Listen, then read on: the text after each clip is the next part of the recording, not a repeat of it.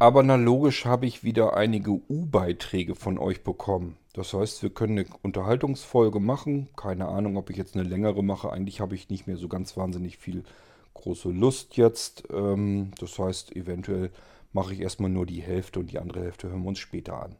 Aber wir sollten zumindest mal anfangen.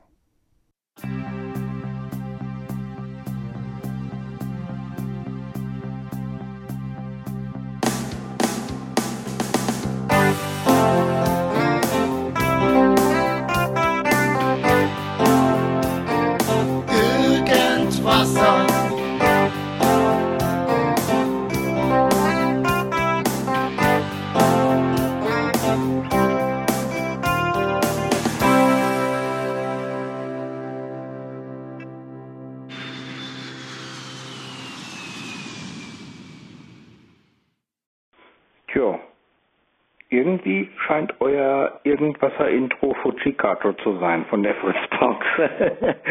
Sie macht's immer noch nicht. Naja, gut, ist ja egal. Ich weiß ja, dass ich die richtige Nummer gewählt habe.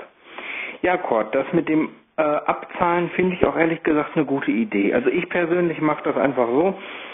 Ich spare. Ich spare wirklich viel und lange. Also man muss dazu wirklich sagen, ähm, jetzt im Moment habe ich ja so eine Hochzeit, wo viel gesch- angeschafft wird und viel gemacht wird und so.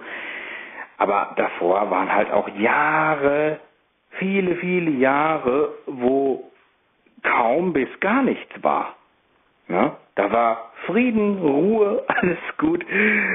Und ähm, ich mache das so, ich spare einfach lange, kaufe mir dann, wenn ich das Geld gerade liegen habe, auch was äh, aber spare mir das dann auch eigentlich erst so zusammen, wenn ich dann was habe.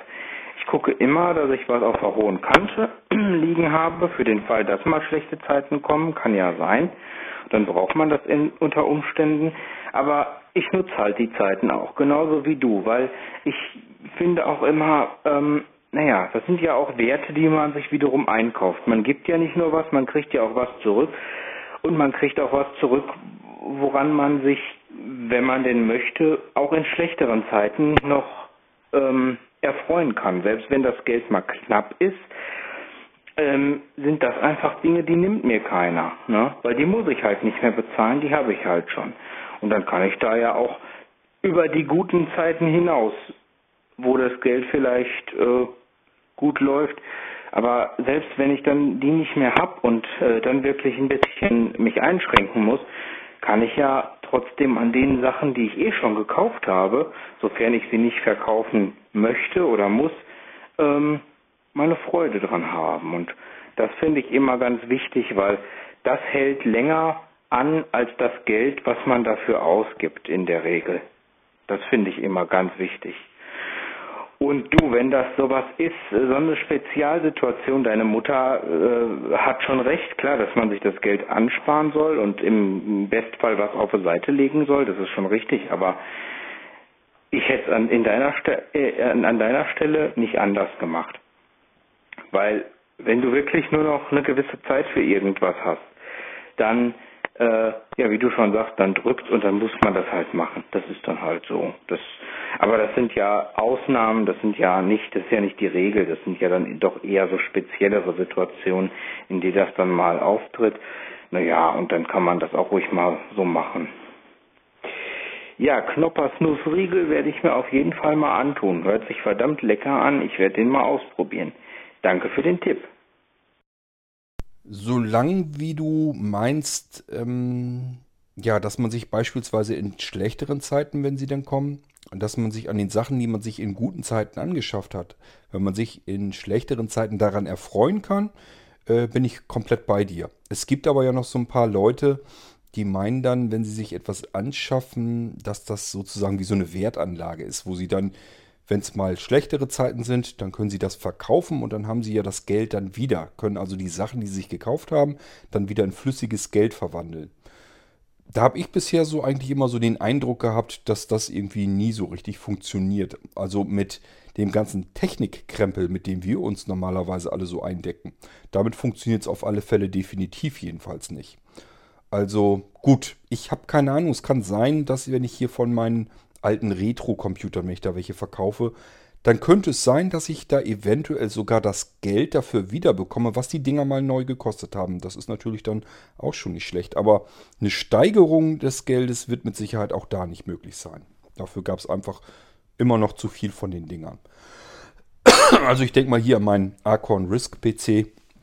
Ähm, wenn man da guckt, die kriegt man gebraucht eigentlich gar nicht. Ich könnte mir gut vorstellen, wenn ich den bei eBay oder so einstelle, dass ich da vielleicht noch ganz gut Geld für kriege. Könnte sein, wissen tue ich es gar nicht. Kann genauso nach hinten losgehen, der Schuss, dass äh, da irgendeiner, was weiß ich, 50 oder 60 Euro drauf bietet und dann bin ich das Ding los. Das kann durchaus möglich sein. Bei den anderen Sachen so, ich habe ganz viel hier noch ähm, Zubehör und so weiter auch von dem Amiga-System und wenn man das mit ähm, anbieten würde, da weiß ich auch, dass manche Teile dann wirklich ein paar hundert, Hunderter hier bringen, ein paar Hunderter da. Das hat aber trotzdem alles nichts mit wirklich mit Wertanlage oder irgendeinem so Scheiß zu tun. Ich weiß noch, früher haben sich die, naja gut, in den 80ern und so war das ganz dolle. Da haben sich die Eltern alle ähm, so Lexika aufschwatzen lassen. So von, von Bertelsmann und was weiß ich noch alles gab ja kein Internet. Das heißt, da ist jemand rumgereist und hat gesagt, wir haben hier ein ganz tolles Lexikonwerk. Äh, das sind so und so viele Bücher von A bis Z eben durchgehend. Für jeden Buchstaben quasi ein so ein dickes Buch, wo alles drinsteht, was man an Wissen überhaupt so wissen möchte und wissen könnte. In Leder eingebunden und wenn sie das in ihren Schrank stellen, dann sieht jeder sofort, dass sie ganz klug sind und das sieht schick aus, macht viel her und ist eine hervorragende Wertanlage. Die Dinger steigen im Wert noch, weil sie eben so hochwertig gebunden sind, mit Leder eingeschlagen, weiß der Geier was alles. Die waren schweineteuer, die Dinger. Das haben sich die Leute damals alle, also es waren ganz viele, die sich diese Dinger haben aufschwatzen lassen.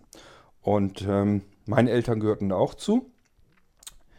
Die haben wirklich die Dinger Buch für Buch dann gekauft. Ich weiß gar nicht, was sie gekostet haben, aber billig war es auf alle Fälle nicht. Wenn man die dann insgesamt zusammen hatte, richtig teuer. Richtig teuer. Richtig mehrere hundert D-Mark für ausgegeben. Also, wenn man dann bedenkt, die Teile kannst du eigentlich, so wie sie sind, ich weiß nicht, ja, die werden mit Sicherheit schon irgendwo vernichtet.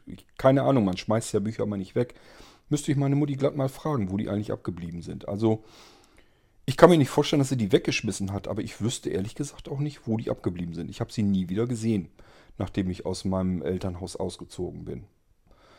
Ähm, ich weiß aber, die standen wirklich bei Nachbarn und so standen die auch überall rum. Dann waren die vielleicht von einem anderen Verlag oder so, eine andere Ausgabe, aber diese, dieses, man hatte äh, Lexika bei sich im Wohnzimmerschrank stehen, die rein optisch was hermachten und einfach nur scheiße teuer waren. Und in dem Moment, ihr kennt das ja alle, wo sie gedruckt waren, eigentlich schon veraltet waren.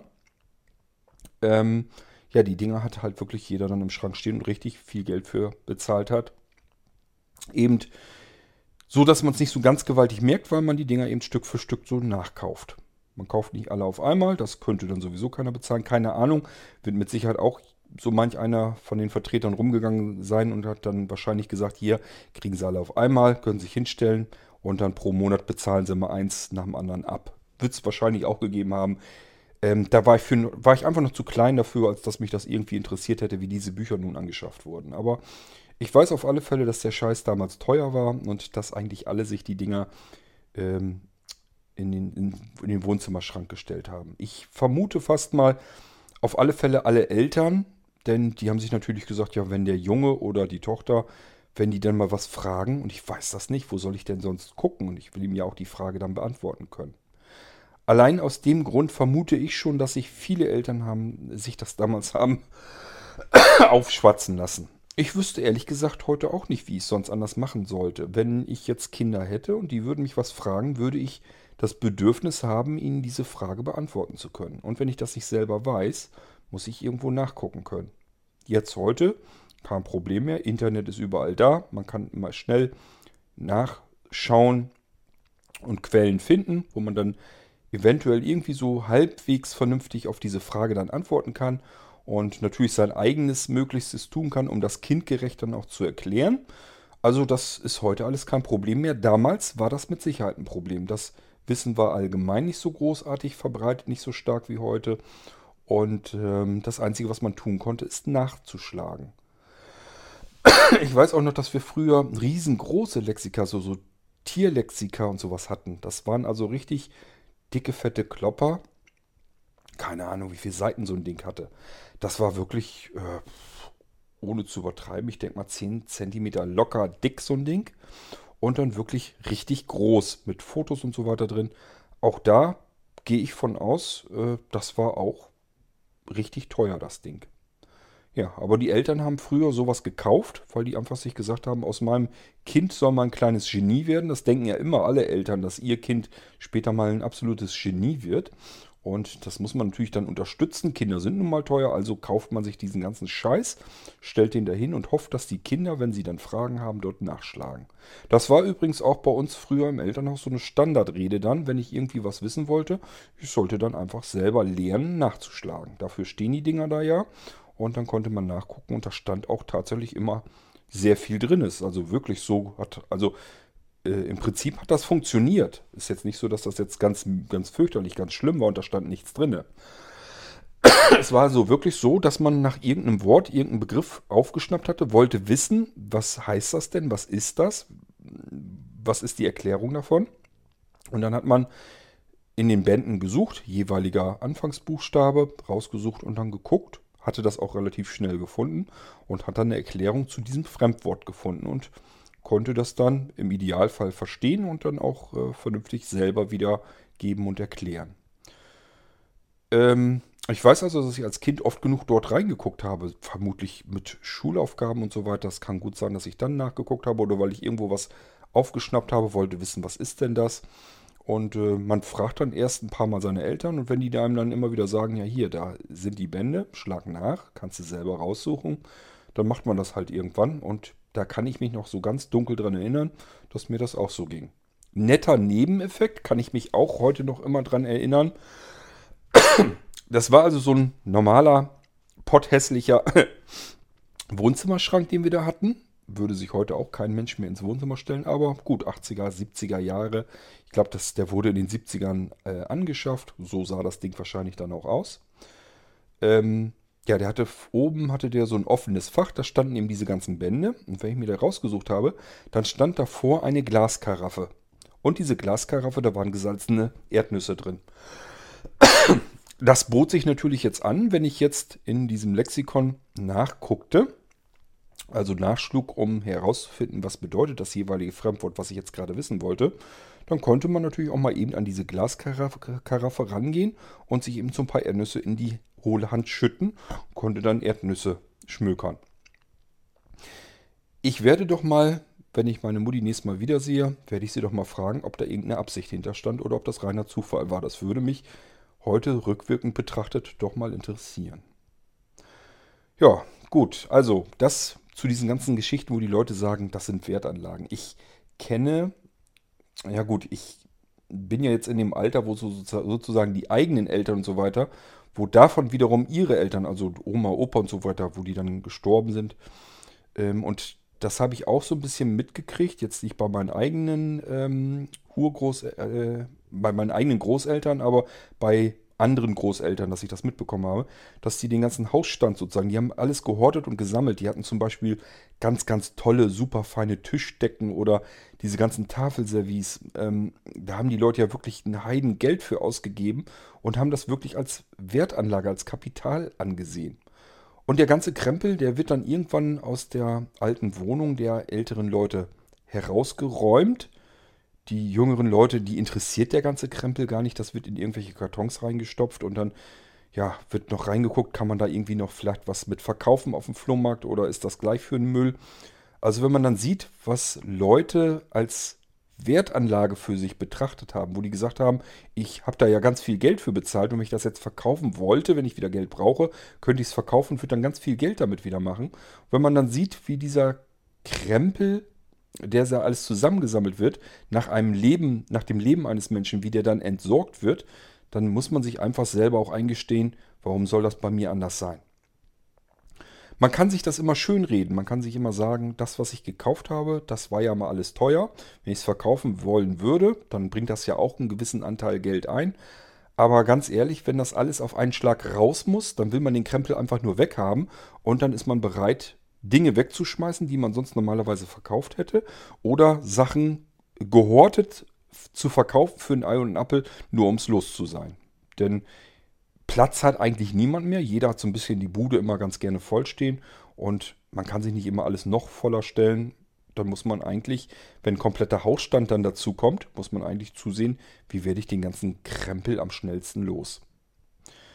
Und das sind die tollen ganzen Wertanlagen, die einen das ganze Leben begleitet, wo man sich immer gedacht hatte, ja, wenn mal Not am Mann ist, kann ich den Krempel verkaufen, habe dann wieder ein bisschen Geld. Ich habe das ganz oft in meinem Leben gehabt, ähm, mit allen möglichen Sachen. Wenn ich Arbeitskollegen hatten, die hatten dann irgendwie ein Auto, das wollten sie verkaufen. Und dann haben sie einen Preis genannt, den ihr Auto noch einbringen sollte. Und dann habe ich grundsätzlich habe ich immer gemerkt, das ist immer viel zu hoch gegriffen. Die Leute denken immer, wenn sie was verkaufen wollen, dass sie da das Geld für bekommen, irgendwie, ähm, wo ich dann gleich sage, das kannst du vergessen. Das kriegst du da nie im Leben für. Man hat eine Chance, dass man zumindest in die Ecke kommt, wenn man die Zeit hat. Wenn man also sagt, ich habe hier was und es spielt jetzt für mich überhaupt keine Rolle, ob ich das heute verkaufe, in einem Monat, in einem Jahr, in zwei Jahren, in drei Jahren. Wenn das so ist, dann spielt das keine Rolle. Dann kann man Sachen auch etwas teurer wieder loswerden. Aber wenn man das mh, mm, relativ kurzfristig loswerden möchte, dann wird man nie im Leben das Geld dafür bekommen, was man eigentlich ursprünglich gedacht hätte, was es noch wert wäre. Dafür tun sich eigentlich regelmäßig alle. Ist mir ganz oft begegnet. Und ähm, deswegen, ich sage mir immer, wenn ich was hier habe, das liegt dann hier halt auch. Aber das verkaufe ich nur dann, wenn es gerade nachgefragt wird. Irgendwann kommt der Zeitpunkt, wo ich mal jemanden habe, der sagt, Mensch, ich brauche sowas noch. Und dann kann ich sagen, ja, habe ich, kannst du haben, kostet. Und dann kann man es für einen Preis loswerden, wo man sagt, okay, jetzt tut es nicht ganz so doll weh. Wenn man es kurzfristig loswerden will, tut es immer weh. Und dann kriegt man da weit weniger als das, was man selber das Gefühl noch hat, das müsste es eigentlich noch wert sein. Das weiß ich aus eigener Erfahrung. Das habe ich auch oft genug im Freundes- und Bekanntenkreis und so mitbekommen. Also die setzen sich alle auf den Hintern und ich sag mal, wenn man ein Auto irgendwie gebraucht verkauft, wenn man dann noch die Hälfte von dem bekommt, was man ursprünglich gedacht hätte, dann waren viele schon bereits zufrieden. Also das ist wirklich ähm, immer wieder ein Trauerspiel mit zu erleben. Wie Leute glauben, dass sie eigentlich was in Händen halten, was noch einen gewissen Wert haben müsste und dann mitbekommen, ja, scheiß was, äh, das ist gar nichts mehr wert. Ja, mit dem Knoppers Riegel hast du ja mittlerweile probiert, habe ich ja von dir mitbekommen. Die, der Audiobeitrag ist hier schon einen Schlag älter. Ähm, und wie ich gehört habe, hast du ja gesagt, magst du den ungefähr genauso gern wie ich. Ich habe mir jetzt einen ordentlichen äh, Vorrat angeschafft. Den habe ich erstmal gut weggelegt. Die halten ja ein paar Tage. Ist ja nicht so schnell, dass sie anfangen äh, eklig zu schmecken. Ich finde die völlig genial. Ähm, die schmecken auch zum Kaffee oder so mal eben ganz gut. Äh, so Kuchen und so ein Scheiß. Erstens mag ich nicht unbedingt Kuchen so gerne. Ähm, aber trotzdem habe ich das oft, dass man mal irgendwie Tasse Kaffee hat und möchte irgendwie so ein kleines Schmankerl so ein bisschen dazu, so einen kleinen Happen. Dafür finde ich die Line schon perfekt.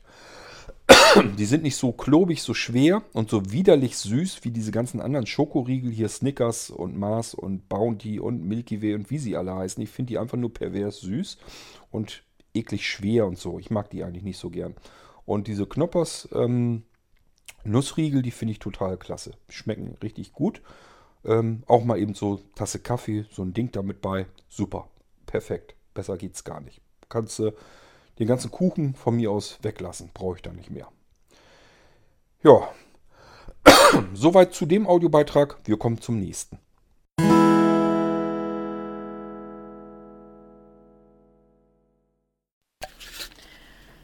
Hallo Kurt, bevor in den nächsten Tagen mein Podcast hören auf Sparflamme runtergesetzt wird, möchte ich wenigstens noch zu deiner Folge Irgendwasser 554 Rückmeldung geben. Die Folge mit dem neuen Buchstaben W für witzig. Hat mir sehr gut gefallen. Also ich würde sagen, niedersächsischer Charme und Humor. Die Gundula und ihre Kioskbesucher sind mir schon richtig ans Herz gewachsen. Und ich finde, dein Voice Transformer hat ein sehr schönes Einsatzgebiet gefunden. Auch die Länge ist genau richtig, nicht zu lang, nicht zu kurz und ich wünsche mir in Zukunft mehr solcher schönen Episoden, so unter der Überschrift Was ist denn heute bei Gundi los? Viele herzliche Grüße wieder von Bärbel. Dankeschön, Bärbel, für dein Feedback, wie immer. Ja, ähm, Gundis Kiosk ich muss halt immer gucken, ganz klar. Es nützt mir ja nichts, wenn ich sage, jetzt willst du eine Folge machen. Ich muss ja zumindest irgendeinen Grundrahmen haben. Ich muss irgendwie wissen, worum könnte es denn gehen in der Folge. Ich will mir da auch gar keine Uhr stellen oder sowas. Wenn ich nur kurz was habe, wo ich sage, ja, kannst mal eben Gedanken loswerden, das schaffst du vielleicht bloß eben 5, 6, 7 Minuten mit, dann ist das halt so. Ähm, wenn ich was habe, wo ich ein bisschen mehr einbauen kann, wo ich eine halbe Stunde draus machen kann, dann ist das auch so alles gut. Ähm, nur ganz klar, wenn natürlich bei mir im Hirn gar nichts sich äh, abspielt, das gibt es halt auch immer wieder, dann hat es auch keinen Zweck, da überhaupt erst mit anzufangen. Dann muss ich warten, bis irgendein Gedanke mir durch den Kopf geht, wo ich sage, ja, da kannst du wieder eine Folge mal draus machen. Ähm, Spaß macht es auf alle Fälle und für mich sind diese Folgen, diese W-Folgen ähm, bisher so ein bisschen absolute Übungssache. Ich bin da irgendwo schon mal drauf eingegangen. Ähm, ich nutze die Folgen, um Live-Hörspielen zu lernen. Das ist das, was ich mir vorgenommen habe. Ich möchte mit meinem Voice Transformer ähm, live in einem Stück von Anfang bis Ende ein Hörspiel produzieren können. Da hätte ich Lust zu. Also mit dem Voice Transformer und zusammen mit meinem Mixer, sodass ich Geräusche und so auch einspielen kann. Wenn ich das mal so hinbekomme, dass ich sagen kann, ich habe jetzt hier mein mobiles Equipment. Ich brauche kein Skript. Ich brauche keine Sprecher. Ich kann alle Charaktere selber machen. Ähm, ich muss nur einen Grundrahmen zu einer Geschichte haben im Kopf. Ich muss ungefähr wissen, wo will ich mich langhangeln. Und dann will ich das Hörspiel live abspielen. Also in meinem Kopf live abspielen können und dann die einzelnen Sprecher in einem Rutsch durchziehen können. Das klappt so wie ich es jetzt schon mache, klappt das eigentlich schon relativ ordentlich. Ich muss ähm, ein paar Mal, ein paar einzelne Male muss ich absetzen. Aber ansonsten kann ich so einzelne Szenen und so kann ich schon komplett durchspielen. Und das finde ich eigentlich schon wirklich bemerkenswert. Also ich finde das wirklich ähm, genial, dass man das überhaupt so kann, dass man das eben so durchziehen kann. Also dieses Werkzeug Voice Transformer gefällt mir richtig gut. Ich brauche dann keine Sprecher mehr. Ich muss nicht gucken, ja, jetzt musst du wieder einen Sprecher erstmal instruieren, musst ihm sagen, was brauchst du überhaupt an Aufnahme, das musst du jetzt irgendwie reinsprechen. Ich kann die Leute, die Charaktere alle in derselben Umgebung sprechen lassen. Ähm, das ist alles verbesserungswert, das weiß ich ähm, auch. Also die, ich bin längst nicht dahin, wo ich hin will mit diesen Folgen. Das ist absolut stümperhaft und schlecht gemacht und so weiter. Das weiß ich alles selber. Ähm, ich benutze das aber zum Üben und ich hoffe, dass ich irgendwann mal so gut bin, dass ich das in einem Stück durchziehen kann, dass ich so ein Live-Hörspiel eigentlich eben mal so vorführen kann. Wer weiß, vielleicht sogar vor Publikum. Wer weiß, dass das irgendwann mal jemand hört und sagt, ja, mach mal. Und dann ziehe ich das da so durch und, und Leute hören sich das an. Kann ja mal sein. Keine Ahnung. Da bin ich meilenweit von entfernt. Aber cool wäre, wenn man sowas kann. Wenn man ein Live-Hörspiel mit mehreren Charakteren allein machen kann, ohne irgendwelche Notizen, ohne ein Skript, ohne verschiedene Sprecher zu haben oder sonst irgendetwas. Musik abspielen, alles klar, kriege ich dann hin. Ähm, Szenen abspielen lassen, Geräusche mit reinspielen, die ich gerade brauche. Muss ich mal gucken. Ich will noch gucken, dass ich mir irgendwie so ein Soundboard bastel, mit dem ich das dann eben machen kann, dass ich mir verschiedene Geräusche, die ich typischerweise gebrauchen kann, auf so ein Soundboard lege und einfach eine Taste drücken kann und dann wird das eben in dem Moment auch abgespielt, ähm, was ich da gerade brauche. Äh, das kann man aber alles technisch hinkriegen und ähm, vielleicht schaffe ich es mal irgendwann so weit, dass ich ein Hörspiel machen kann mit nichts. Aus nichts, aus dem Nichts heraus ein komplettes Hörspiel in einem Rutsch, ohne dass ich da irgendwie was vor- oder nachbearbeiten oder schneiden muss. Dann bin ich am absoluten Ziel dessen, was ich mir immer vorgenommen habe. Mal gucken, vielleicht kriege ich es ja hin, keine Ahnung. Und äh, ja, Gundis Kiosk, ich denke mal schon, dass es weitere Folgen gibt. Äh, zwei, die zweite habe ich ja schon gemacht, die hast du hoffentlich gehört. Und dazwischen hatte ich ein bisschen was anderes ausprobiert. Ja, immer wenn mir irgendein Dödelkram einfällt, dann äh, schnappe ich mir mal Voice Transformer. Es macht nämlich Spaß, mit dem Ding was zu machen, mit dem Ding zu arbeiten und herumzuspielen. Und ganz klar, dann will ich da natürlich auch hier im Podcast was dafür machen. Ich habe ein paar Einzelne gehabt, die haben gesagt, ähm, dass ihnen das ganz gut gefällt, dass sie sich da mehr von wünschen. Soll mir persönlich reichen. Ich finde das immer ein bisschen seltsam irgendwie. Fühlt sich seltsam an. Ich weiß halt, da sind über 1000 Menschen, die sich den ganzen Kram anhören. Und ähm, dann kriegst du von diesen vielen, vielen Menschen äh, Feedback von, keine Ahnung, vier, fünf Leuten oder so. Ähm, ich weiß immer nicht, wie, sie, wie dieses Verhältnis, wie das zustande kommt. Aber gut, muss ich mit leben, muss ich mit klarkommen. Ich kenne das natürlich schon aus dem redaktionellen Bereich, habe ich glaube ich auch schon mal erzählt. Das ist da auch nicht ganz viel anders. Ähm, wir schreiben ja auch überall unsere Artikel und so weiter. Und da gibt es auch entsprechend ganz, ganz wenig Feedback. Zeitungen, die werden auch so und so viele tausend Male verkauft. Und dann plätschern da hier mal ein Feedback rein und da mal eine Reaktion. Ganz, ganz wenig. Und äh, fragt man sich auch immer, wie kann das angehen? Ähm, bei uns in der Redaktion ist das immer so, dass wir sagen, Menschen melden sich nur, wenn sie was zu schimpfen und zu meckern haben. Und meistens ist es leider auch so. Daher schönen Dank für dein Feedback, auch bei den anderen, die mal positives Feedback geben. Ist schön, dass man weiß, dass es Leute gibt, die das gerne hören, dass es sich lohnt, sowas zu produzieren.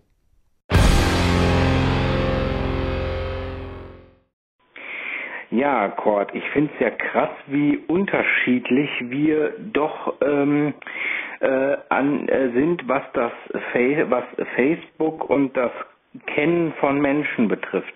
Also ich habe natürlich auch immer mal diese Meldung gekriegt, kennst du den und den oder so, ähm, oder Freunde oder Leute, die du eventuell kennen könntest.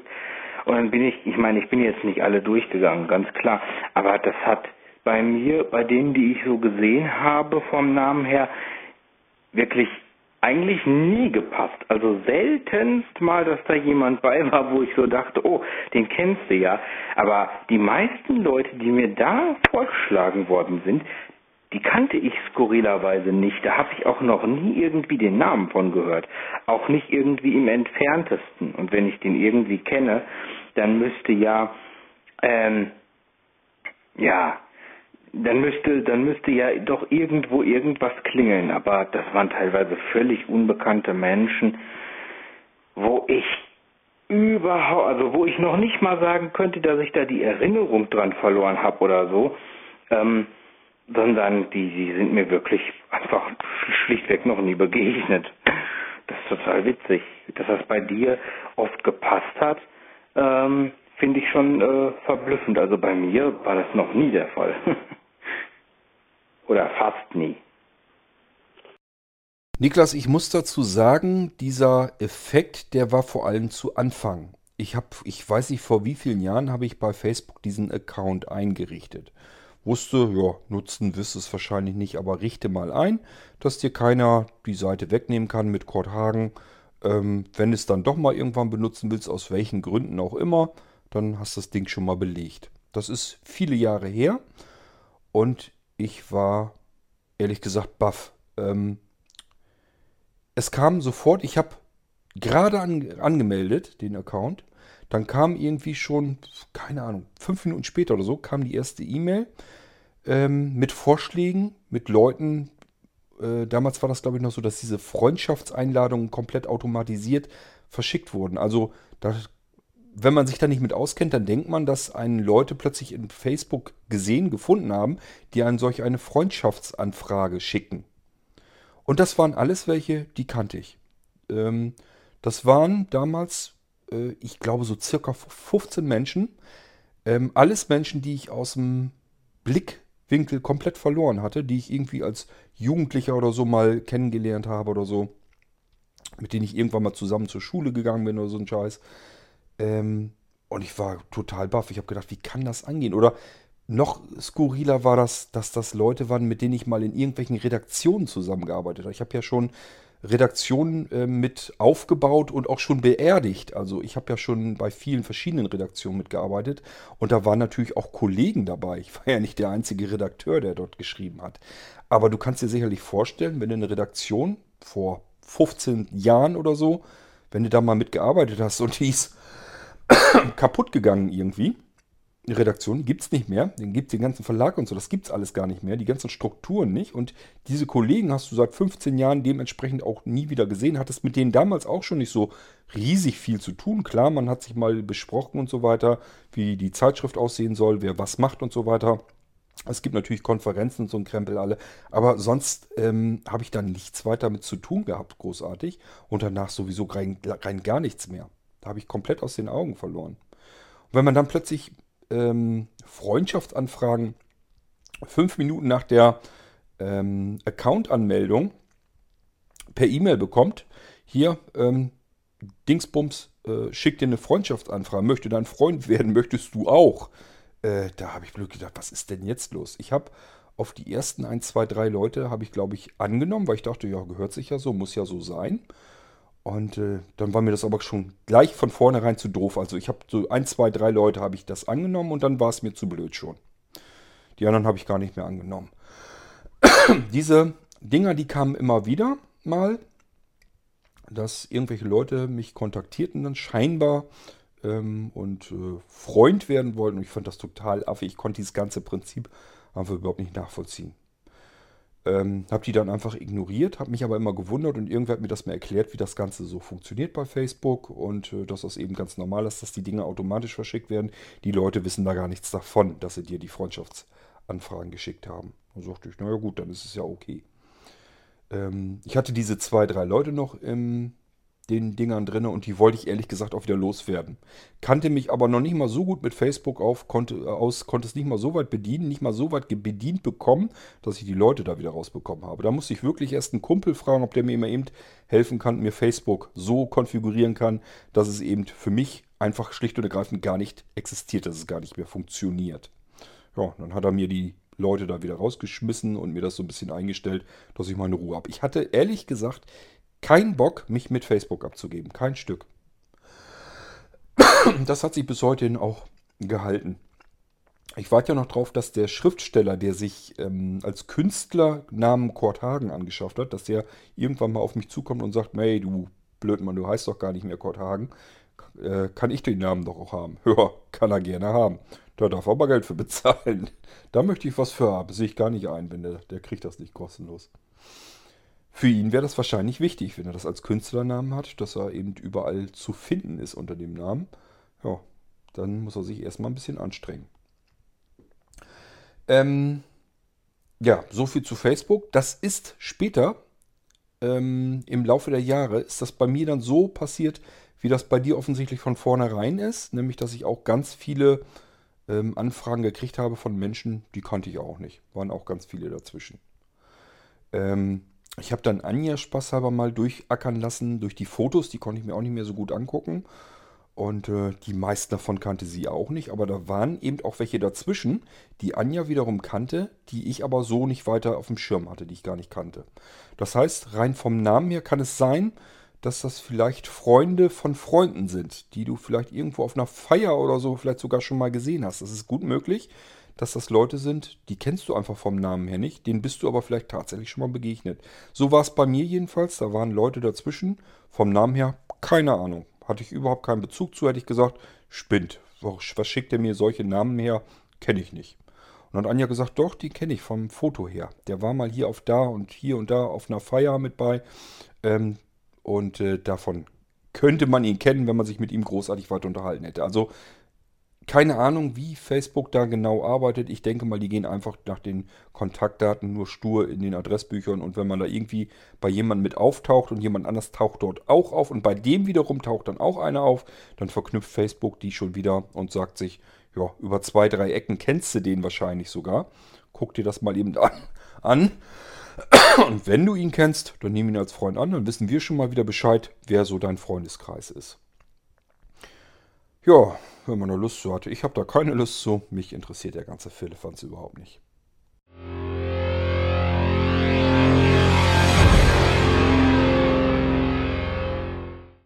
Moin Kurt, Thorsten hier. Ich hoffe, ich bin wieder halbwegs verständlich. Ich hatte doch schon etwas äh, heftigere Erkältung oder leichte Form von Grippe oder was weiß ich.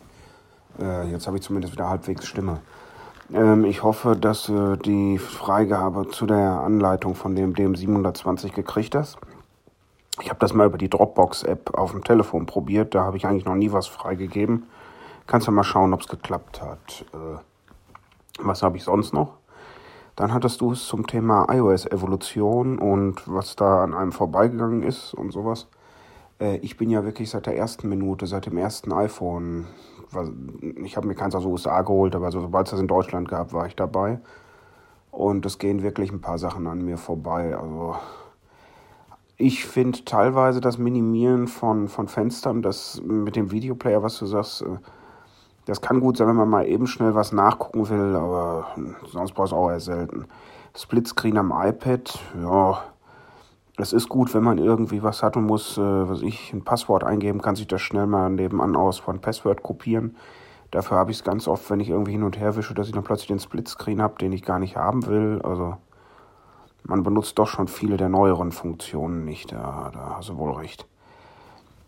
Ja, und der dritte Punkt äh, waren äh, Fritzbox-Kuriositäten, weil dein Anrufbeantworter ja wohl gerne mal vergisst, wer er ist oder so. Äh, das habe ich zwar bei meinem Anrufbeantworter nicht. Dafür benutze ich mein iPhone als äh, zusätzliches, ja, in Anführungszeichen, Decktelefon über die Fritzphone-App.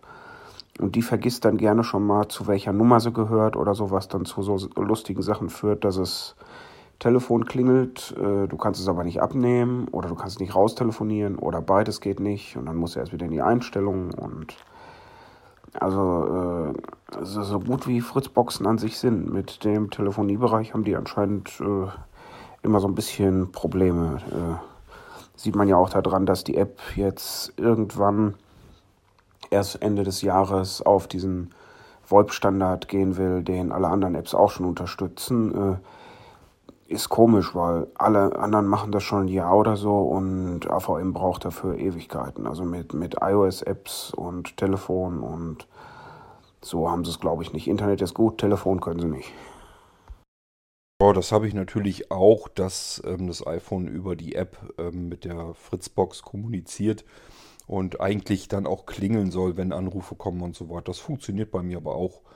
Ja, mal funktioniert es, mal nicht, sage ich mal. Ähm, das ist also nichts, worauf ich mich wirklich verlassen würde. Allerdings ist das bei mir ja nicht so schlimm. Ich bin ja dafür bekannt, dass ich ein absoluter Telefonmuffel bin und sowieso nicht dran gehen will, auch wenn es klingelt. Ähm, ja, ansonsten, ähm, ja, die Anleitung ist angekommen. Schönen Dank nochmal dafür. Dann brauche ich sie mir nämlich nicht von der CD zu rippen. Mein Olympus ist auch unterwegs. Das heißt, ich habe mir, wie ich schon angemerkt hatte, obwohl es nicht unbedingt nötig gewesen wäre, mein Sony tut ja das, was es soll, schon ganz gut und ist auch vom Klang her, ja, so, dass ich es verstehen kann, dass es in Ordnung ist. Ähm, eigentlich ist es vom Klang her gut. Es muss sich ja erstmal rausstellen, ob der Olympus das wirklich so viel besser hinbekommt. Das sind ja nun sehr schwere ähm, Aufnahmesituation. Man soll das ganze Ding eigentlich überhaupt nicht sehen. Ich muss es also irgendwo in der Hemd- oder Jackentasche so verschwinden lassen. Ähm, dann muss es in die Entfernung reinhorchen, aber in der Nähe sind auch wieder Leute, die am Husten sind und so weiter. Das ist alles nicht so einfach für so ein Diktiergerät und dafür finde ich es erstaunlich. Dafür kann ich die, wenn wir im Theater sitzen, die Theaterstücke zu Hause mir nochmal relativ gut und ordentlich anhören. Und ob das Olympus das besser hinkriegt, das muss ich erstmal noch zeigen. Ähm, aber ich habe mir bei Joachim jedenfalls auch eins bestellt. Der hat tatsächlich schon einige wirklich verkauft über diese ganze Geschichte jetzt mit der Partnerschaft zu blinzeln. Also ich denke mal, ähm, dass Joachim, glaube ich, zumindest im Moment ganz zufrieden ist von der Partnerschaft, dass ihm das dann doch ganz gut was bringt. Ist ja auch gut so, so soll es ja auch sein. Ähm, das soll uns alle ja ein bisschen stärken. Natürlich auch solche kleinen Leute wie eben ähm, Joachim, dass der da auch was von hat. Wenn er da keinen Erfolg und keinen Sinn drin sehen würde, wird das für ihn ja auch gar nichts bringen. Und das wäre natürlich schade. Also ähm, an der Stelle vielleicht mal einen schönen Dank von meiner Seite auch nochmal an euch, dass ihr äh, diese ganze Geschichte mit euren Interessen, mit euren Anfragen, mit ähm, euren Bestellungen und so weiter, dass ihr das natürlich mit ähm, unterstützt, dass ihr sagt, Ja, was Joachim da anbietet, finde ich interessant, bestelle ich bei ihm auch. Ich habe zu Joachim auch gesagt, ich sage, ähm, die ist natürlich klar, ein Olympus DM 720, das kannst du woanders auch kaufen. Kriegst es auch ein paar Euro billiger. Und es gibt immer Leute, die gucken erstmal auf den Preis und alles andere interessiert die gar nicht. Die vergleichen halt nicht richtig. Das Problem habe ich selber ja auch immer wieder, dass man bei Joachim eben diese Audioanleitung auch mit on top dazu kriegt, dass das Gerät fix und fertig startbereit vorkonfiguriert und eingestellt ist. Interessiert dann auch immer nicht. Also es gibt halt verschiedene Vorteile, die man eben hat es gibt Leute, die können vergleichen, die sagen sich, ja, stimmt, ich bezahle jetzt bei Joachim, keine Ahnung, 20 Euro mehr, habe ich aber ein fertig einsatzbereites Gerät, muss mich um nichts mehr kümmern, muss nur noch einen Knopf drücken, höre mir vorher die Audioanleitung an, was ich wo, wie, wann machen muss und dann kann ich mit dem Ding arbeiten. Und das ist doch wohl 20 Euro wert. Ja, und es gibt natürlich genauso gut aber die Leute, die dann sagen, Nö, die 20 Euro, die stecke ich mir selbst in die Tasche. Bin technikaffin, ich komme da schon irgendwie mit klar. Und es ist nett von Joachim, dass er mir erzählt hat, dass das Ding mit einer Sprachausgabe prima bedienbar ist. Aber kaufen tue ich es mir dann bei einem von diesen riesigen Dingern. Die sind 20 Euro billiger. Ist aber ein bisschen assi, finde ich jedenfalls. Und äh, ja, für mich war das natürlich jetzt auch keine Überlegung. Ich habe mir dann gesagt, okay, wenn ich so ein Teil auch haben will, äh, ich kann es natürlich wahrscheinlich sogar noch ein bisschen günstiger äh, anschaffen, wenn ich das über einen Großhandel beziehe. Aber ich habe dann gleich gesagt, nee, äh, ich will Joachim da ganz genauso mit unterstützen wie alle anderen auch. Ähm, er macht sich da die Arbeit und die Mühe damit. Ich äh, finde das jedenfalls toll, dass wir solche Leute haben, die eben Geräte herauspicken, raussuchen und sagen, die sind blind gut bedienbar. Ich mache da auch noch eine vernünftige Anleitung dafür, dass du das auch wirklich bedienen kannst.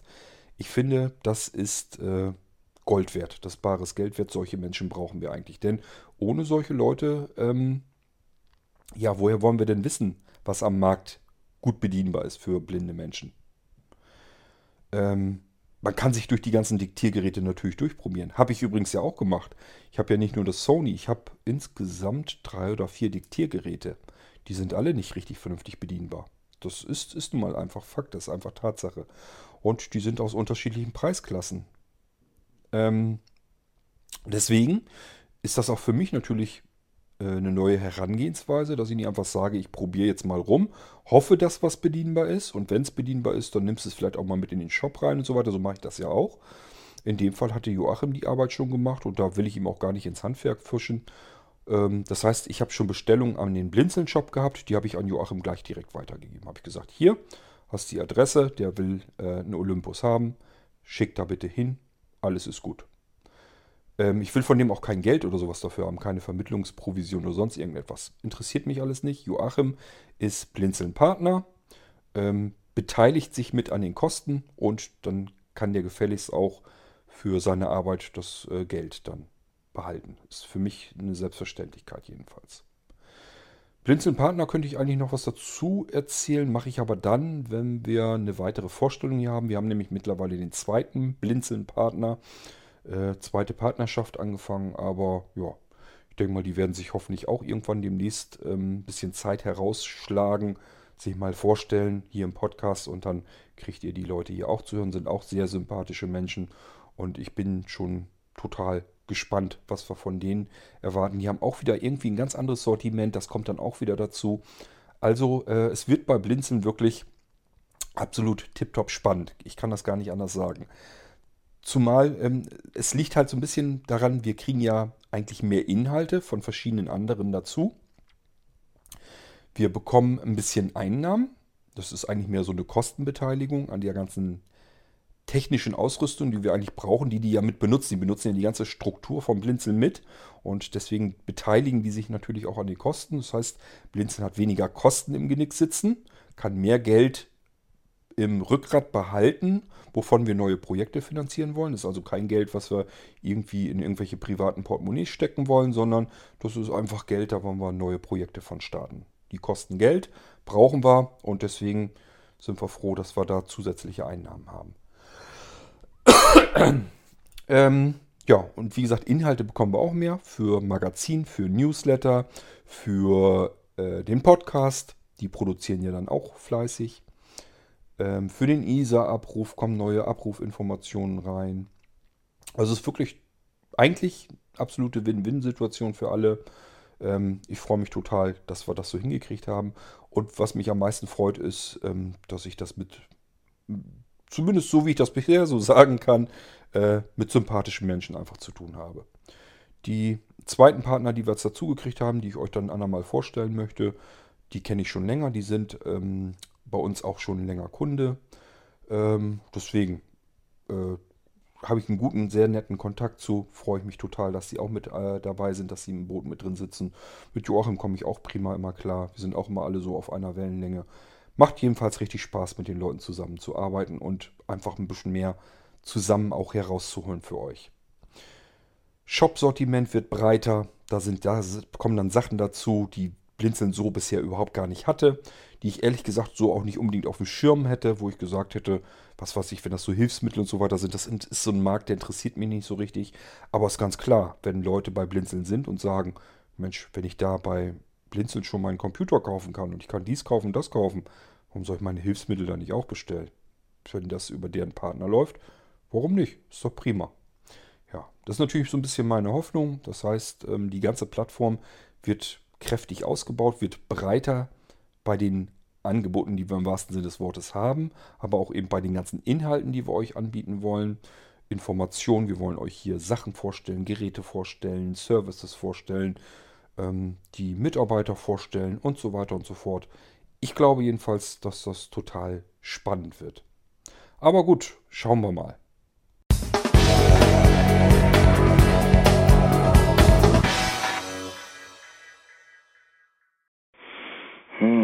Na, dann muss ich mir vielleicht doch nochmal überlegen, ob Twitter was für mich ist oder nicht.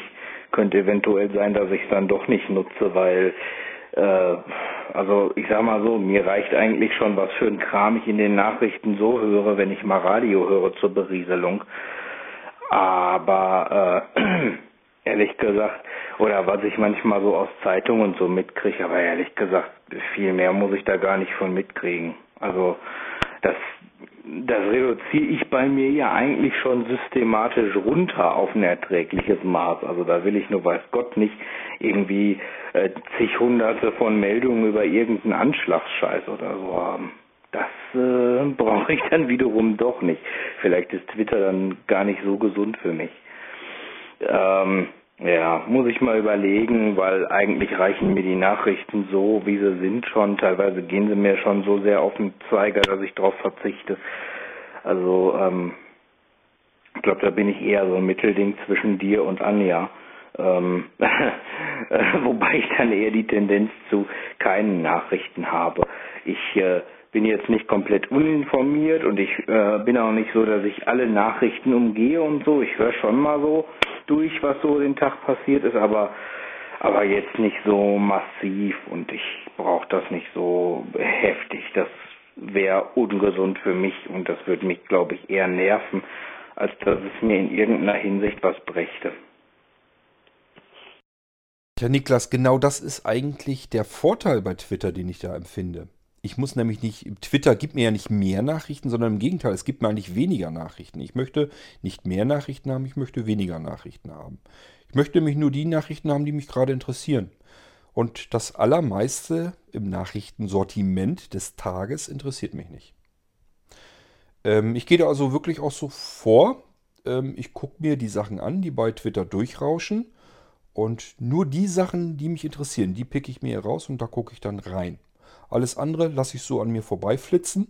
Und das Einzige, was ich mir dann noch antue an Nachrichten, also Fernsehen gucke ich nicht, ähm, Radio höre ich jetzt nicht unbedingt gezielt jetzt irgendwie Nachrichten im Radio, so, sondern lasse mir die einfach durchgeben von äh, dem Amazon Echo. Wenn ich dann äh, im Badezimmer bin, ja, einmal aufs Klo setzen und Zähne putzen, passt prima. Da habe ich einmal die Nachrichten in 100 Sekunden, gefolgt von äh, Deutschlandfunk, die letzten Nachrichten, die eben zur letzten Uhrzeit, zur letzten halben Stunde dann liefen. Die werden mir von Alexa, ich darf ja wieder den Namen so nicht weiter aussprechen, eben dann abgespielt.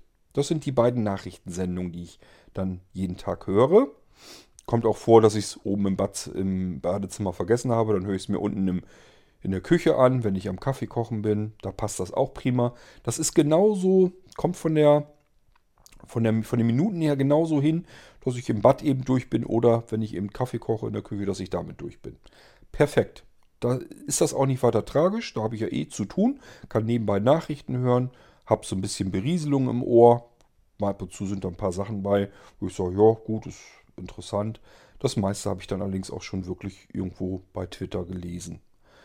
Ähm, und ich sage ja, mich interessiert nicht die Menge der Nachrichten. Ich will gar nicht alle Nachrichten, die den Tag über durchrauschen, wissen. Mich interessieren diese ganzen Beileidsbekundungen von unserem ähm, Bischof in Mainz oder wo ist der gestorben. Die interessieren mich einen absoluten Scheißdreck. Was Angela Merkel dazu sagt zum Tod des Bischofs von Mainz, interessiert mich absolut null. Kein Stück interessiert mich das. Ich kannte ihn persönlich nicht und ich gehe mal davon aus, wenn ein Mensch irgendwo auf der Welt stirbt, ist das für dessen Angehörige eine ganz schlimme Sache. Vielleicht auch für bestimmte Menschen, die irgendeinen Vorteil gesehen haben, die da irgendwas von hatten, dass dieser Mensch gelebt hat. Gibt es ja auch. So, das war's dann. Der, der Rest der Welt, für, den, für die ist das eigentlich eine vollkommen belanglose Information, ob jetzt irgendeiner irgendwo gestorben ist auf der Welt. Ähm, das klingt jetzt irgendwie ein bisschen hart oder so, aber es ist doch wirklich so. Stellt euch mal vor, wir würden von jedem Menschen, der weltweit eigentlich ja in jeder Sekunde stirbt, so schlimm wie jeder einzelne Fall dann auch für bestimmte andere Menschen ist, stellt euch mal vor, wir würden das so mitkriegen. Wir würden ja kaputt gehen an der Fülle dieser Nachrichten, dieser negativen Nachrichten. Und deswegen will ich diesen ganzen Krempel will ich eigentlich gar nicht wissen. Interessiert mich nicht. Schlimm genug, dass ich in den Nachrichten das dann mir alles anhören müsste, wer jetzt was zum Tode des Bischofs gesagt hat. Ich finde das einfach nur ätzend. Was will man zum Tode eines Menschen eigentlich sagen? Was Schlechtes wird keiner in der Öffentlichkeit erzählen. Also nimmt man sich die Vorteile, die einem da aufgefallen sind an diesem Menschen und erzählt das nochmal, was man da alles toll findet, was der gemacht hat. Ja, kann man machen. Äh, gehört aber nicht in der Form so ausgiebig in die Nachrichten. Bin ich jedenfalls der Meinung. Gut, jetzt bin ich natürlich aber auch kein gläubiger Katholik oder so. Vielleicht ist das für diese Menschen tatsächlich wirklich absolut wichtig, was andere Leute nochmal eben sagen zum Tode. Keine Ahnung. Für mich spielt es jedenfalls keine Rolle. Das sind so typische Nachrichten, die schwirren dann normalerweise, wenn ich sie ausfiltern kann, schwirren sie an mir vorbei und deswegen nutze ich Twitter ganz gern. Da kann ich sagen, ja, Papst ist gestorben. Ach, Papst sag ich schon. Bischof ist gestorben. Gut, habe ich zur Kenntnis genommen. Weiter. Lese ich dann gar nicht weiter durch. Hab nur die Schlagzeile, hab die Grundinformation, ist wohl der Bischof gestorben in Mainz. Kenne ich nicht, geht mich nichts an. Ja, ist für seine Angehörigen schlimm. Mich persönlich betrifft es jetzt nicht. Nächste Meldung. Dann kann wieder was kommen, was mich entweder betrifft oder für mich äh, von Belang ist oder mich interessiert. Dann gucke ich vielleicht näher hin, klicke drauf und gucke mir dann den Artikel dazu an. Kann dann eben sein. Und dieses Ausfiltern, das ist das, was ich an Twitter so gerne mag.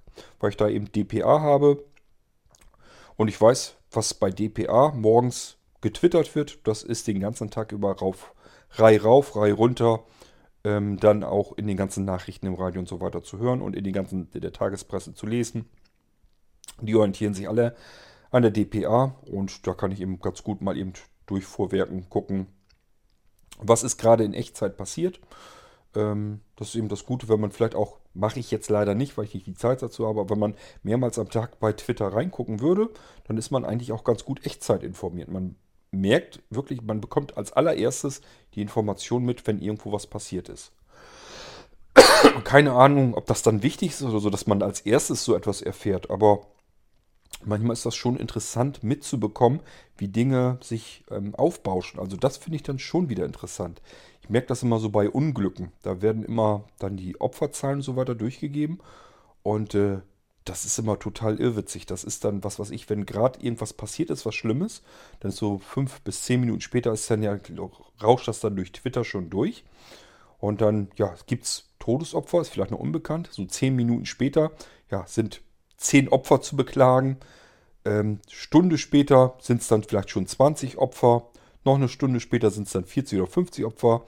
Noch eine Stunde später sind es dann wieder 30 Opfer, weil sich irgendwer vertan hat. Also das ist schon absolut irrsinnig. Diese ganze Echtzeit-Protokollierung ähm, eines Unglückes zum Beispiel dann mit zu verfolgen auf Twitter, das finde ich dann auch für mich wieder irgendwie interessant. Jetzt nicht so, dass ich da irgendwas mit anfangen könnte mit der Information. Aber dieses ganze Gehechte nach den neuesten Informationen, nach den neuesten Todeszahlen und so weiter, das kann ich immer nicht nachvollziehen. Deswegen finde ich das irgendwie interessant, dass das irgendwie ähm, ja ständig mit protokolliert werden muss, dass es immer total wichtig ist, dass jetzt ein Unglück passiert und jetzt muss aber auch immer alle Viertelstunde muss die aktuelle Opferzahl durchgegeben werden. Das ist ganz wichtig. Ähm, das kann ich immer alles gar nicht so richtig nachvollziehen. Also wie diese ganze Nachrichtenwelt, Medienwelt und so weiter tickt, finde ich immer absolut Wahnsinn. Und ähm, ja, damit kann man es eben in Echtzeit mitprotokollieren, den ganzen verrückten Quatsch da. Aber gut, wie gesagt, ich benutze Twitter ganz gerne, um ausfiltern zu können.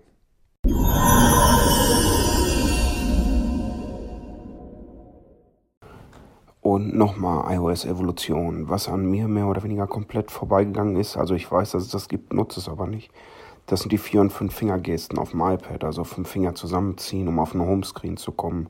Vier Finger für Apps äh, hin und her wischen. Vier Finger nach oben, nach unten. Weiß ich gar nicht mehr, was es war. Control Center. Keine Ahnung. Äh, also es, man wird wohl immer irgendwas finden, was an einem von der Bedienung her vorbeigeht und was man so nicht benutzt. Als das rauskam in iOS, fand ich das total praktisch. Am iPad eben fünf Fingergesten zusammenziehen und dann war man auf dem Homescreen, fand ich irgendwie, irgendwie praktisch, weiß ich auch nicht. Oder auch dieses zwischen den Apps hin und her.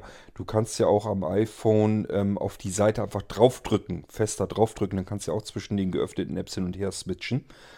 Das sind eigentlich Sachen, die könnte man durchaus benutzen. Ich denke da aber auch nicht drüber nach. Das ist einfach, da sitzt so drinne, dass wenn ich in den äh, geöffneten Apps hin und her will, dass ich dann doppelt den Home-Button drücken muss und äh, dann in diesen App-Switcher gelange und dann eben raussuche.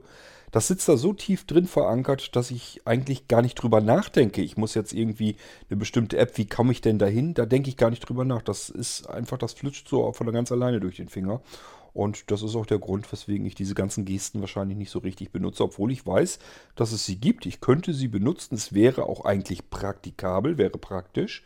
Es ist eben sinnvoller, wenn ich zwei Apps geöffnet habe und will immer hin und her. Es ist eben praktischer, eben am Bildschirmrand eben fest auf den Bildschirm zu drücken und damit in die andere App wieder rein zu switchen. Ist äh, sicherlich sinnvoller als Doppeldruck auf den Home-Button und dann mit dem Finger herumwischen, um die jeweilige App wieder in den Vordergrund zu holen. Aber ja, man macht es halt nicht, weil man das von früher her alles so gewohnt ist und so wie man es immer bedient hat, so bedient man es dann halt auch weiter. Ich wüsste also auch nicht, was von den neueren Gesten wirklich so bei mir drinne sitzt, dass ich sagen kann, das ist irgendwann viel später gekommen und das benutze ich tagtäglich. Eigentlich benutze ich mein iPad und mein iPhone fast so, wie ich es eigentlich zuallererst auch benutzt habe. Das einzige, ja, damals war das ja gar nicht möglich, dass man unter geöffneten Apps hin und her switchen konnte und Copy-Paste und so weiter. Das gab es ja alles überhaupt nicht. Gut, also das, was wirklich nötig war, äh, was eigentlich jedes Betriebssystem hergeben müsste, ähm, das benutze ich natürlich schon, aber bestimmte Gesten und so weiter, nö, die haben sich bei mir auch nicht richtig durchgesetzt. Naja gut, Wolfgang, da bist du natürlich ähm, etwas anders dran als ich. Also so weit oben wohne ich nicht. Das macht natürlich schon massiv was aus.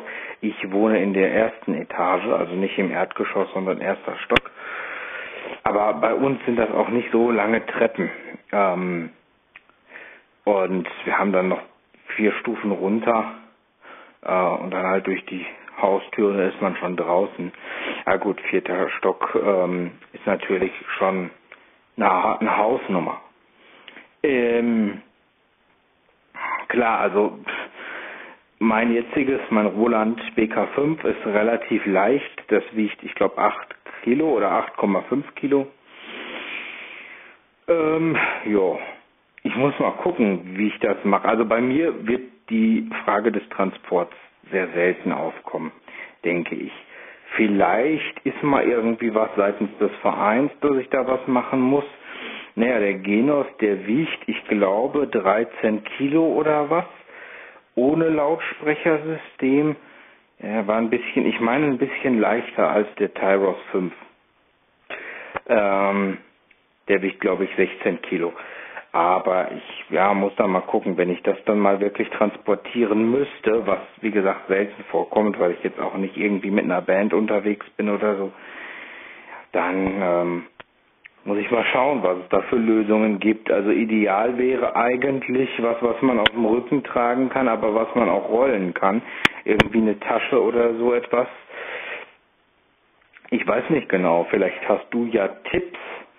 Ähm, oder Ideen, was es da gibt, was man da gegebenenfalls nehmen könnte. Falls nicht, muss ich mich mal umschauen. Vielleicht weiß Cord da ja auch irgendwie eine Lösung, aber da muss man natürlich erstmal wissen, ob das mit dem Genos alles überhaupt so klappt und ob das, äh, wie, wie breit das Ding dann ist und wie das dann so passend sein muss. Aber klar, für den Fall, dass ich es mal transportieren müsste oder so, hätte ich natürlich dann auch ganz gerne eine, ja, ich sag mal, verhältnismäßig komfortable Lösung äh, oder irgendwas halt, wo sich das Gewicht so ein bisschen verteilt. Ähm, ich habe mir jetzt auch so einen, ähm, ja, so einen, so einen Rucksackkoffer gekauft, so einen Rucksacktrolley für Reisen und so. Und da habe ich zum Beispiel bei der letzten Reise auch meinen Laptop mitgenommen, mein Netzteil natürlich, aber auch dann meine ganzen Anziehsachen, Kulturbeutel und so weiter. Meine paar Kilos habe ich da mit Sicherheit auch mit rumgeschleppt. Aber der ging ganz gut, weil man den halt äh, aufsetzen kann und wenn es einem zu schwer wird, dann nimmt man halt in der Hand, hat oben auch einen Griff oder man äh, ja, oder man rollt ihn halt wirklich, ne, da wo es dann irgendwie geht. Das wäre natürlich ideal. Ich weiß gar nicht, ob es da sowas gibt, aber andererseits, gerade für so schwere Keyboards und diese Flaggschiffe und so, da muss ja eigentlich auch eine Lösung für existieren, weil ich sag mal, wir, nicht nur wir Blinde, fahren vielleicht mal Zug. So mancher Musiker wird, auch wenn er gucken kann, vielleicht mit dem Zug mal fahren müssen irgendwo hin ähm, und das dann Dingen dann mitnehmen. Ähm, also irgendwie muss sich da ja eigentlich was finden lassen. Da bin ich auch schon am überlegen, sollte das wie gesagt mit dem Genos so klappen, äh, wie man das dann am, am effektivsten und besten vielleicht für den restlichen Körper auch lösen könnte. Ja. Vielleicht hast du da ja eine Idee oder bist ein bisschen informierter, was es da heute so alles gibt. Ähm, wenn ja, wäre ich mir, wäre ich dir über einen Tipp extrem dankbar. Und ansonsten, ja, muss ich mich mal weiter umsehen. Falls du eine Idee hast, Cord, auch da gerne diesbezüglich. Ähm, aber da, wie gesagt, denke ich, macht es Sinn, äh, dann auch die Maße, das Gewicht und so weiter mitzuteilen. Und dann gucken wir mal. Okay, ciao. Naja, ihr ganzen Keyboard-Spieler, da bin ich ja gespannt. Ich nehme mal an, dass ihr noch ein paar Kostproben eures Könnens hier zum Besten geben werdet. Wolfgang hat es ja schon gemacht. Er hat zumindest schon mal ein echtes Live-Konzert hier gebracht. Das war schon mal richtig klasse. Aber natürlich hoffe ich so ein bisschen, dass ähm, ich von euch noch mehr höre. Also ich scheine unter den Hörern, ich kriege das immer wieder mit, ganz viele zu haben, die ganz viel Musik machen. Frage ich mich ehrlich gesagt so ein bisschen, warum lasst ihr mich ein bisschen mehr daran teilhaben? ihr könnt doch mal, wenn ihr Musik habt und zumindest wenn ihr die selber irgendwie komponiert habt, dann könnt ihr die doch gerne herschicken. Dann können wir die doch hier im Podcast mal mit einbringen. Also immer her damit und dann knallen wir das hier rein. Und Außerdem ähm, bin ich immer der Meinung, man kann solche Sachen prima auch mal eben vorstellen. Stellt doch mal eure Geräte vor, wenn ihr so ein aufwendiges Keyboard habt, das jede Menge Schickimicki hat und ganz viele dolle Sachen machen kann, dann zeigt das doch mal. Es gibt doch, wie gesagt, es gibt ganz viele Leute, die mit Sicherheit Interesse daran haben. Ich habe eben wirklich, es fällt mir immer wieder auf, dass ganz viele unter meinen Hörern hier, dass die dann doch irgendwelche Instrumente spielen, die meisten halt Keyboards. Und äh, das ist doch interessant dann, wenn ich selber Keyboard spiele und jemand anders zeigt dann sein Keyboard, was, mal, was er damit also alles so machen kann. Ähm, ich finde das persönlich wichtig. Also ich könnte mir vorstellen, wenn ich mir ein Keyboard kaufen wollte, würde ich gerne ähm, Empfehlungen von euch sicherlich haben. Ich würde tatsächlich sogar gerne mal wieder vernünftig Keyboard spielen. Äh, meine alte Kawaii, die liegt unterm Gästebett. Ob ich die da jemals wieder rausfische, weiß ich nicht. Ich sage ja vom Klang her, die hat bestimmte Instrumente, die kann sie ganz gut, die Kawaii. Äh, so Klavier und so, das kriegt sie ganz gut realistisch hin. Hat auch natürlich Anschlagdynamik und so weiter. Also es ist schon jetzt nicht äh, ein Spielzeug, ist schon ein vernünftiges Keyboard, aber nichtsdestotrotz, die ist schon uralt und es gibt natürlich ganz andere Möglichkeiten heutzutage. Würde ich natürlich auch wahnsinnig gerne nutzen, aber naja gut. Ich denke mal, wenn man sich ein teures Gerät kauft, dann sollte man auch wirklich bereit sein, Zeit zu investieren und Keyboard zu lernen. Und ich weiß von mir einfach, diese Zeit werde ich wahrscheinlich so schnell nicht haben. Ähm, dafür gibt es zu viele andere Dinge, die ich alle noch tun muss ähm, und auch tun möchte, die noch vor dem Keyboard-Spielen drankommen. Trotzdem, irgendwie reizt und juckt mich das immer wieder in den Fingern. Ihr wisst, ich bin ein verhältnismäßig kreativ denkender Mensch und Kreativität setzt sich bei mir auch in musikalische Richtung ähm, fort. Das heißt, mir spuken immer wieder mal irgendwelche Melodien durch den Kopf und dann habe ich einfach das Bedürfnis, die irgendwie loszuwerden. Und dann ist so eine, irgend so eine Tastatur, irgendein Keyboard total praktisch, um diese Melodie da eben reinzutackern und die mal richtig zu hören dann auch. Aber ähm, ja, dafür habe ich jetzt so ein kleines Spielzeugding, das ich mit dem iPhone verbinden kann. Dann kann ich damit schon mal sowas machen. Dafür reicht so ein bisschen Herumgeklimper eigentlich ganz gut aus. Und die große Maschine, ich wüsste ehrlich gesagt nicht, wo ich sie im Moment aufstellen sollte. Könnte ich mir eigentlich nur herholen, spielen und dann wieder unters Bett packen. Ja, ich habe ja damals zu Sonja gesagt, wir brauchen ein viel größeres Haus. Das ist viel zu klein, was wir uns hier gekauft haben. Und ich sollte recht behalten.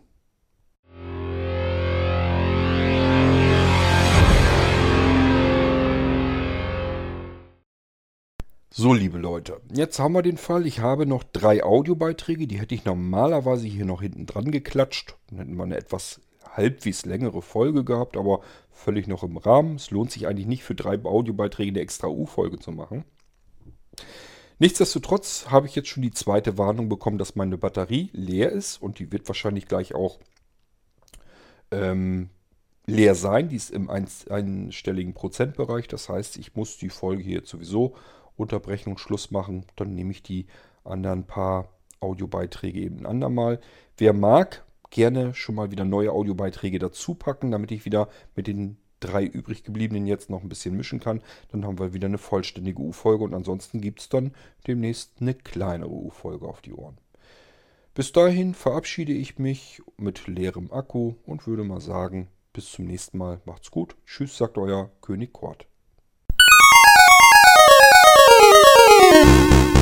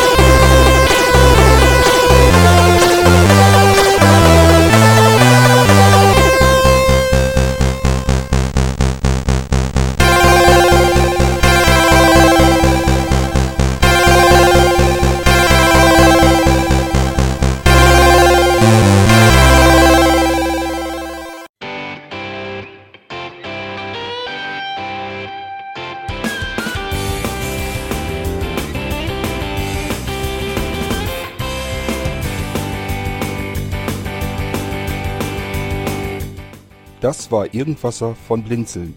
Wenn du uns kontaktieren möchtest, dann kannst du das gerne tun per E-Mail an podcast.blinzeln.org oder über unser Kontaktformular www.blinzeln.org. Blinzeln schreibt man in unserem Fall immer mit einem D in der Mitte.